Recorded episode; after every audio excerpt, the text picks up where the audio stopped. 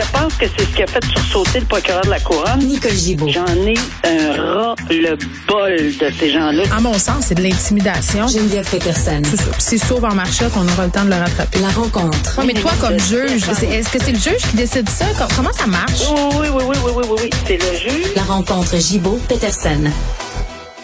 Eh Oui, elle est là, Nicole. Juste un petit peu plus tard, euh, à cause du point de presse, il y a toujours des gens qui se questionnent quand t'es pas là, Nicole. Hein? Comme quoi, t'es devenu une habitude pour nos auditeurs. Ah, ben, tant mieux. Excellent.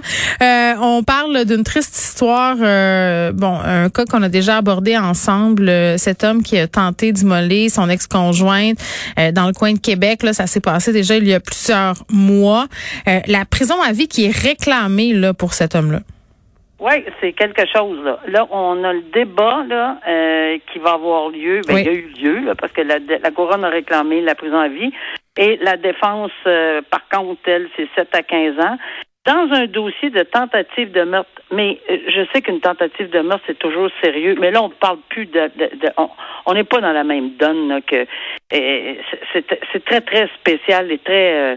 euh, euh, je veux dire, c'est tellement hallucinant Ben, de si je peux voir me permettre- contexte- Oui, c'est ça. Je vais expliquer un peu le contexte Oui, là, parce que bon, euh, cet homme-là là, qui s'est attaqué à son ex-conjointe euh, Fresh Haj Messaoud, euh, il l'a prise par derrière alors qu'elle remplissait son auto, qu'elle entrait dans son auto. euh, bref, ça, euh, dans mon souvenir, c'est pas très très clair, là, mais il l'a aspergé d'essence, euh, puis ensuite il l'a mise en feu finalement avec un briquet. Donc l'idée c'était c'était c'était évidemment de la tuer, mais c'était aussi s'il ratait son coup qu'elle garde d'importantes séquelles, ce qu'elle a là en passant. Oui.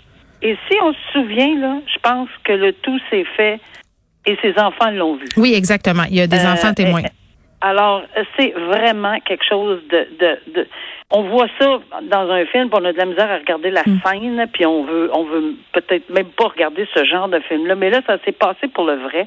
Et la souffrance de cette personne-là, c'est inouï. Bon, je comprends là, qu'on va entendre les propos, puis je les entends déjà. Là. C'est oui, mais les sentences, c'est pas une vengeance, etc. On non, mais attends, le, On le- sait. Euh, Euh, moi, Je le sais que c'est pas une vengeance. Sauf qu'on a des facteurs ici là qui méritent, et je trouve qu'ils méritent d'être étudiés très, très Mm. sérieusement par le tribunal, voire même avec une application différente de ce qu'on a peut-être déjà vu. Un, on parle de violence conjugale. Hum. Il y a un contexte Alors- particulier. Là. Ça a été souligné d'ailleurs par les procureurs hein, qu'il Ben, faudrait en tenir compte dans, euh, si on veut, cette sentence-là, là, de la façon dont on évolue, des, des pas que fait la société. Ben, euh, euh, non seulement il faut le faire, mais il faut que le système judiciaire aussi se permette d'évoluer. Quand on parle de dissuasion générale, parce que c'est un des objectifs, la dissuasion générale, puis la dissuasion pe- personnelle. OK, quelqu'un peut personnellement dire, oh, je ne le referai plus, je ne le referai plus, j'ai eu ma leçon.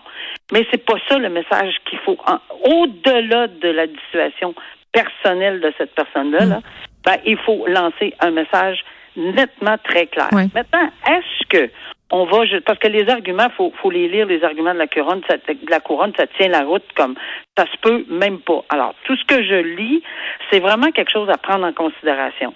Alors, oui, c'est un, un contexte de violence conjugale. Mm. Oui, il voulait avoir euh, euh, complètement le contrôle. Hum. Il y a la il notion de crime d'honneur aussi là-dedans. Ben, peut-être, oui, exact. Eh, Mais ça, c'est tous des facteurs à prendre en considération.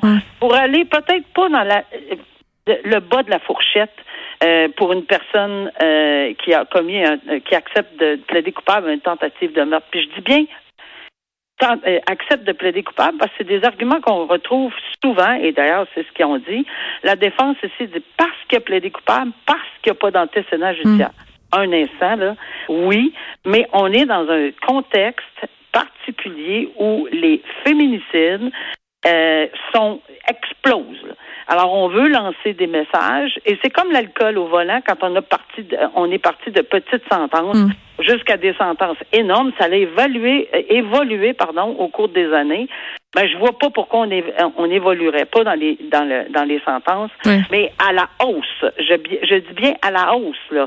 Mm. Pas nécessairement se faire dire ah ben ça la fourchette, puis c'est comme ci, comme ça. Non, je pense qu'il y a des facteurs absolument importants dans ce dossier-là à prendre en Oui. considération. Maintenant, à vie, Bon, il y a une limite, là. Peut-être à vie, c'est exagéré, selon le tribunal, Mais 7 à 15 ans n'est peut-être pas non plus assez. Alors, il va falloir étudier tout ça. Il faut que le tribunal se penche. Exagéré, Nicole, mais en même temps, euh, quand on a une déclaration comme celle que fait Maître Rochette, qui fait partie de l'équipe des procureurs, euh, qui sous-entend qu'on doit euh, envoyer un message clair, qu'il faut que ce soit une déclaration collective ayant une valeur de symbole. Tu dans le fond, ce qu'on dit, c'est qu'il a porté atteinte, cet homme-là, au code de valeurs fondamentales de la société québécoise.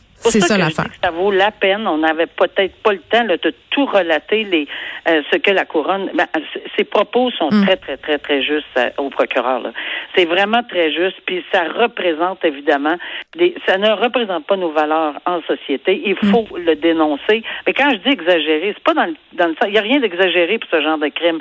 Mais dans un contexte euh, où on a quand même des balises, puis pour pas se faire tout le temps remettre en question par la Cour d'appel, la Cour suprême, puis, qu'on recommence le débat, ben est-ce qu'on peut avoir les bons arguments? ça, c'est de très bons arguments. Là. Hmm. Euh, mais par contre, aller jusqu'à vie, ben là, c'est parce qu'on frappe le, le pic. Là.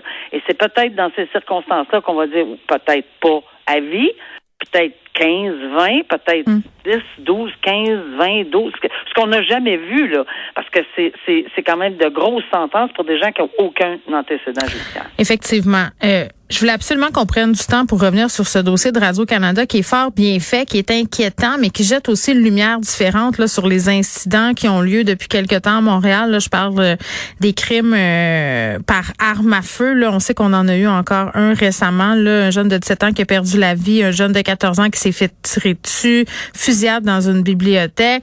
Et là, ce que ça met en lumière, c'est que certaines gangs de rue, dans le coin de Laval notamment, utilisent des jeunes, des jeunes prospects en guillemets, pour faire faire leur sale boulot pour la simple et bonne raison que les peines pour adolescents puis les peines pour adultes, c'est pas la même chose. On s'expose pas aux mêmes risques. Oui, puis on n'exploite pas juste ça. Euh, on exploite beaucoup la vulnérabilité psychologique de, de, de, de ces, de ces personnes-là. C'est très, très, très facile.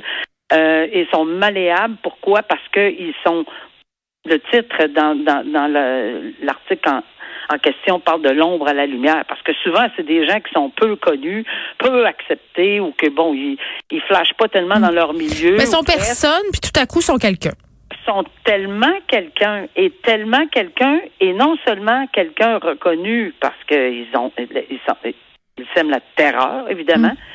Mais pas juste pour ça, mais parce qu'ils font plein de sous. On apprend dans ceci là qu'ils sont bien payés. Maintenant, est-ce qu'on apprend?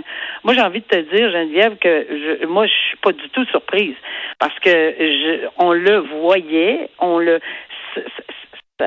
ça n'a jamais arrêté, ça.